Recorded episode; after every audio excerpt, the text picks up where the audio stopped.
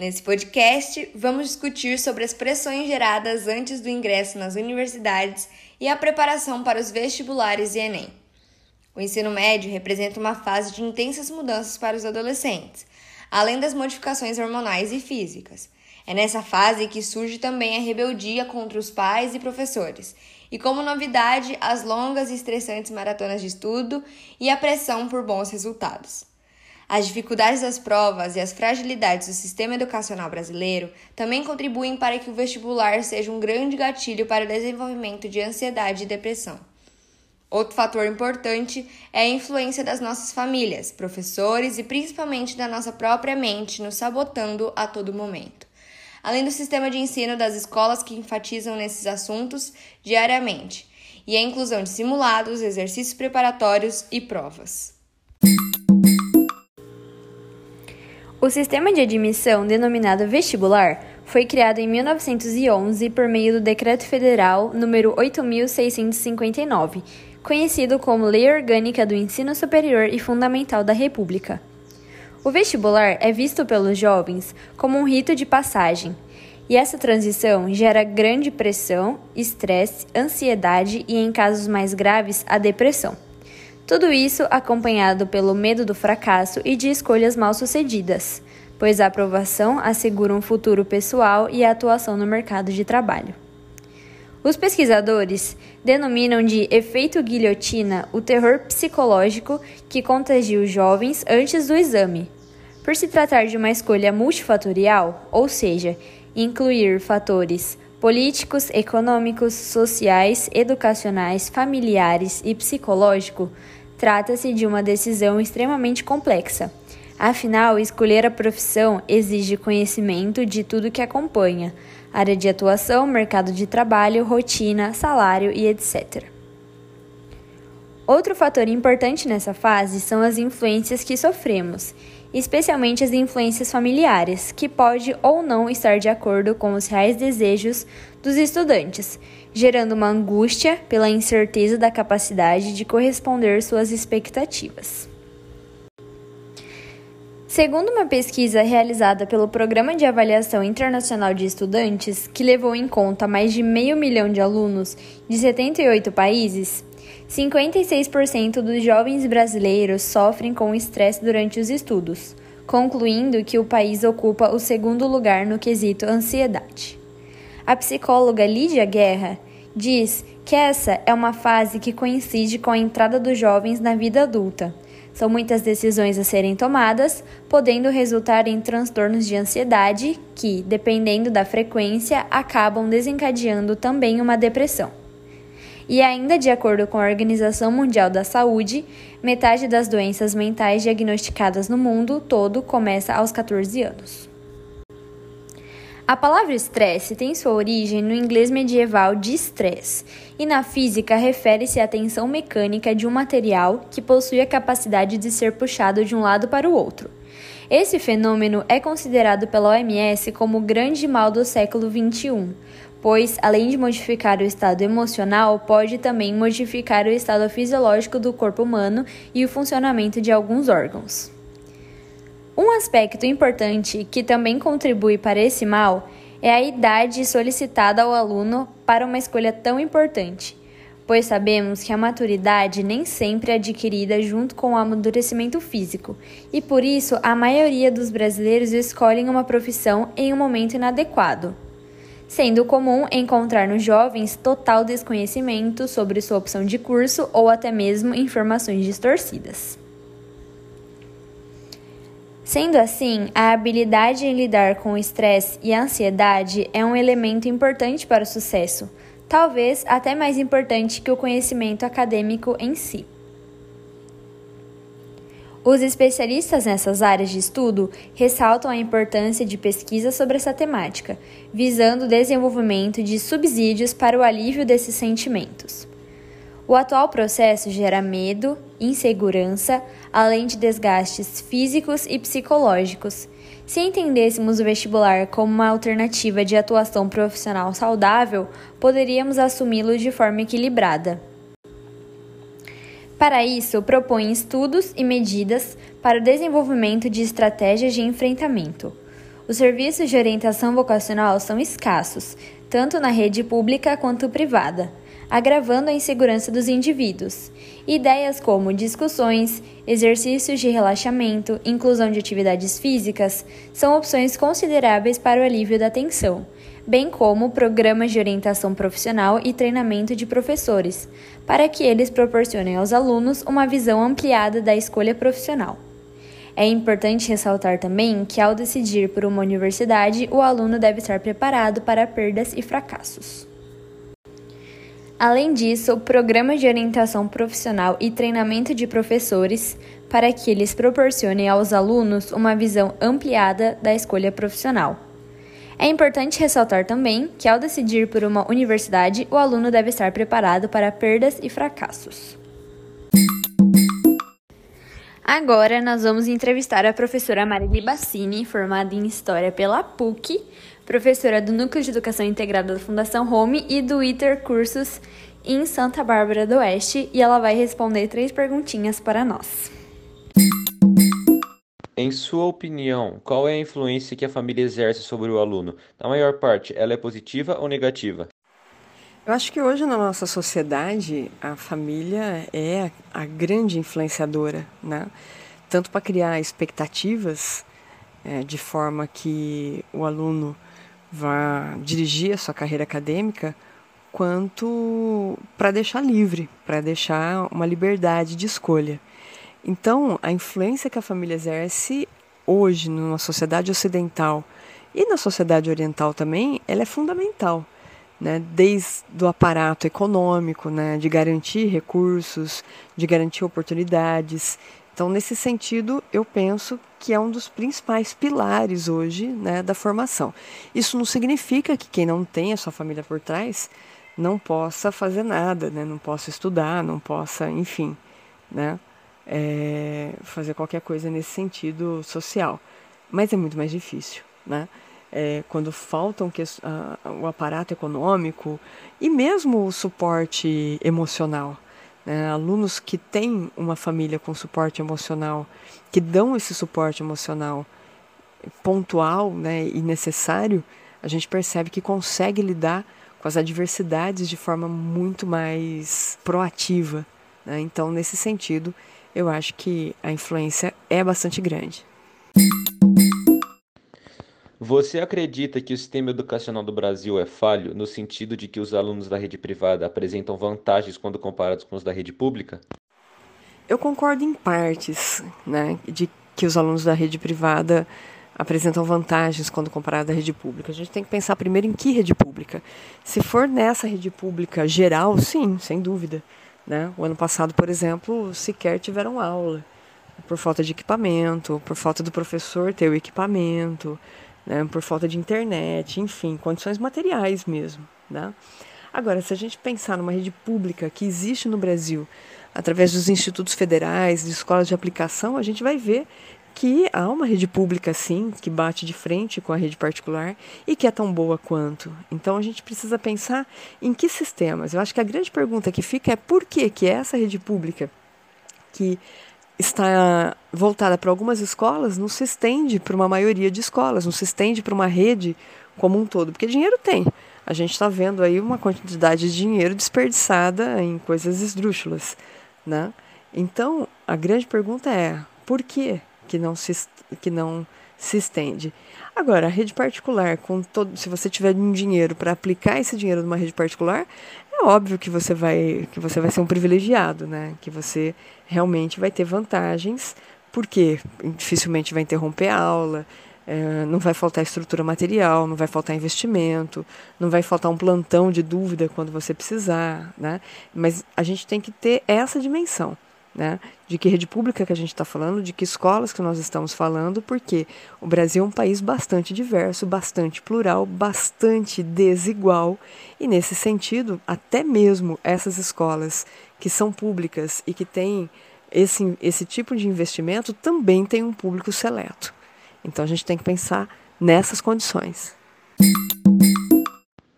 E sobre a autocobrança que nós, estudantes, temos diariamente, como controlar isso? Como desenvolver estratégias para que o aprendizado seja feito de maneira efetiva? Bom, e a cobrança que é feita em cima dos estudantes é um absurdo, né? Você, você procura educar para uma perspectiva comercial, para uma perspectiva mercadológica, e não para a satisfação da pessoa enquanto ser humano, e não para a felicidade dela né, enquanto ser humano. Então há, um, há uma, uma cobrança absurda em cima disso, né? Que, que faz com que muita gente fique doente, com que muita gente viva o resto da vida triste e precise depois buscar ajudas, ajuda porque não faz o que, o que é algo para ser feliz, faz algo para atender é, a, a ambição de outras pessoas que não necessariamente ela, né? Então tudo isso é, é algo que assim realmente precisa é, ser repensado. E o desenvolvimento de estratégias, eu acho que primeiro é um pouco do que o Bourdieu fala naquele lance do capital cultural, né? que é mostrar que essas coisas existem, tornar públicas essas, essas, esses problemas, né? para que a gente possa de fato pensar uma educação que primeiro liberte, que segundo traga de fato um substrato de afetividade, para que as pessoas primeiro sejam, sejam felizes e depois entendam o porquê que ela precisa daquele conhecimento e no que, que ela vai usar. Né? Então, acho que a primeira estratégia seria essa, né? evidenciar essas questões que acontecem hoje, tornar públicas né, essas questões. Eu acho que é um, é um passo, é por aí. Sobre o ingresso em universidades nos Estados Unidos, em primeiro momento, é essencial a pesquisa sobre quais cursos o estudante gostaria de se inscrever.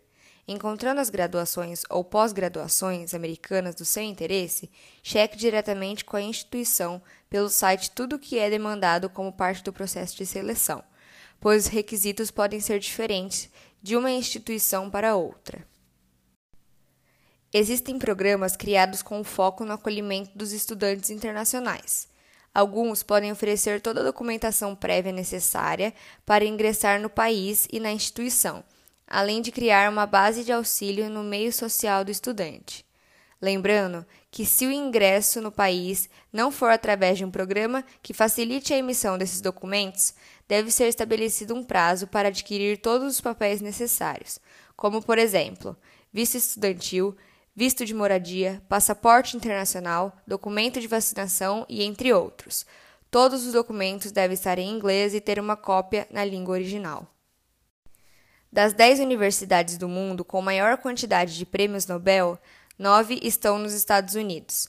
Sem dúvida, as faculdades americanas são um grande centro de produção e difusão de conhecimento e inovação. A forma de ingresso em uma universidade americana é completamente diferente do tradicional vestibular brasileiro. Eles não avaliam um aluno a partir de uma prova padronizada de conhecimentos. Eles consideram a trajetória dele, seu esforço, o desempenho ao longo do ensino médio e até mesmo sua história de vida. Embora não haja vestibular nos Estados Unidos, ao final do ensino médio é realizada uma prova, em que é testado o conhecimento dos estudantes do ensino fundamental e médio.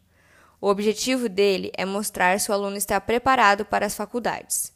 A maioria das escolas opta por fazer essa prova que recebe o nome de SAT Scholastic Assessment Test. Ela traz questões básicas das principais disciplinas: inglês, matemática, ciências, história e línguas estrangeiras. O SAT é obrigatório para quem quer ingressar na faculdade nos Estados Unidos. Uma das disciplinas exigidas é justamente o inglês, que é o idioma que os professores usarão durante as aulas, que ouvirá no campus universitário e em todas as atividades do dia a dia. Por isso, a prática e estudo frequentemente é essencial para o convívio e aprendizado do universitário. Para que o estrangeiro consiga fazer um curso em uma universidade americana, ele precisa demonstrar que é capaz de se comunicar em inglês. Essa comprovação vem por meio dos testes padronizados de língua estrangeira, como o IELTS International English Language Test System ou TOEFL Test of English as a Foreign Language. Cada faculdade exige uma nota mínima diferente para testar sua fluência. Na redação de intenção, que pode ser feita e entregue para a universidade, deve conter a explicação do porquê você deseja fazer o curso, por que escolheu aquela profissão e universidade e o que tem feito desde antes para se capacitar na área e se tornar o melhor profissional possível, das suas atividades curriculares e extracurriculares e de como elas ajudam você a desenvolver habilidades importantes para essa área e confirmam a sua vocação. Essa redação pode ser entregue junto com uma carta de recomendação que pode ser escrita e traduzida por um professor, chefe de trabalho ou diretor de escola. Depois de todo esse processo, precisa ser feita a inscrição. Para isso, será necessário apresentar os documentos traduzidos, como suas notas no SAT e na prova de inglês, as cartas de recomendação e sua redação de intenção, Além dos documentos, esse processo de seleção pode envolver entrevistas presenciais ou por telefone. Depois disso, é só aguardar a resposta. Todo ano, por volta de outubro no Brasil, acontece o Exame Nacional do Ensino Médio, ou Enem. A prova avalia a qualidade do ensino médio no Brasil e dá acesso ao ensino superior no país. Mas o que muitos não sabem é que o teste também facilita o ingresso em diversas universidades estrangeiras. Além de facilitar o ingresso em universidades dos Estados Unidos, em Portugal, pelo menos 50 instituições aceitam a nota do exame do Enem para selecionar candidatos brasileiros. No caso, as notas do exame têm pesos diferentes para cada curso.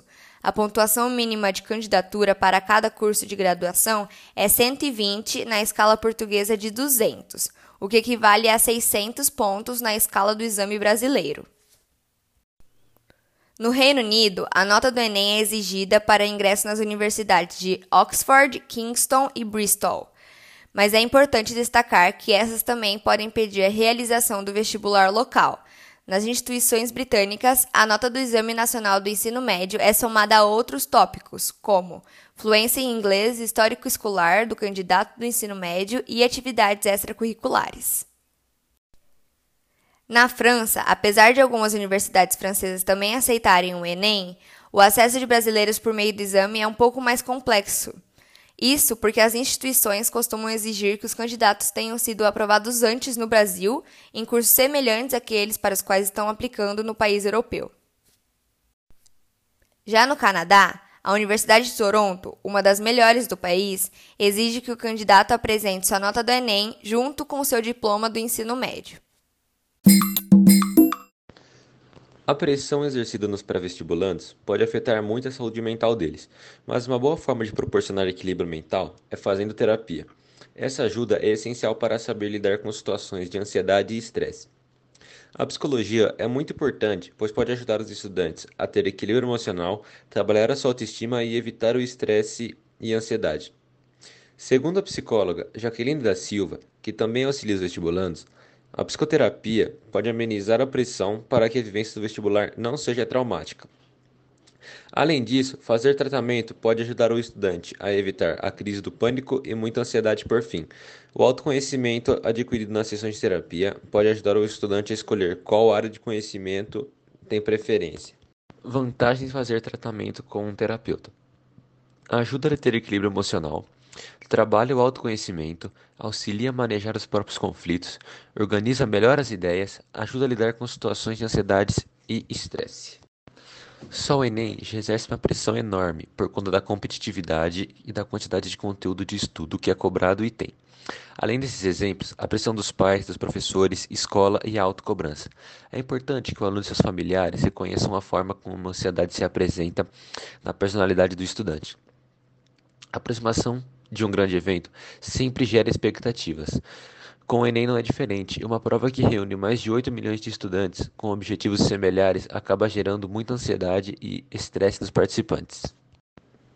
Segundo a psicóloga Ana Cláudia Almeida, especialista no atendimento a vestibulandos, na adolescência o estudante pode apresentar os sinais e os sintomas: sentir ansiedade, agitação, estresse e falta de confiança, ter pensamentos de depreciação por si mesmo, não absorver os conteúdos, usar métodos ineficazes de estudo, ter apagões na hora da prova e não saber controlar o seu tempo de estudo.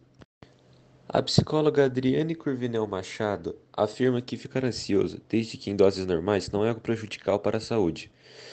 Quem se prepara antecipadamente tem maior chance de sair bem nas provas, já que conhece a estrutura da prova e entender o conteúdo diminui episódios de pânico e nervosismo. Dicas para controlar a ansiedade na época do Enem.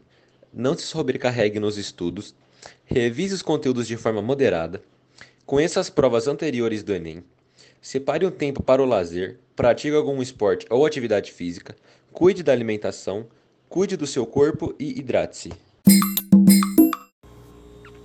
Agradecemos a atenção e até o próximo podcast.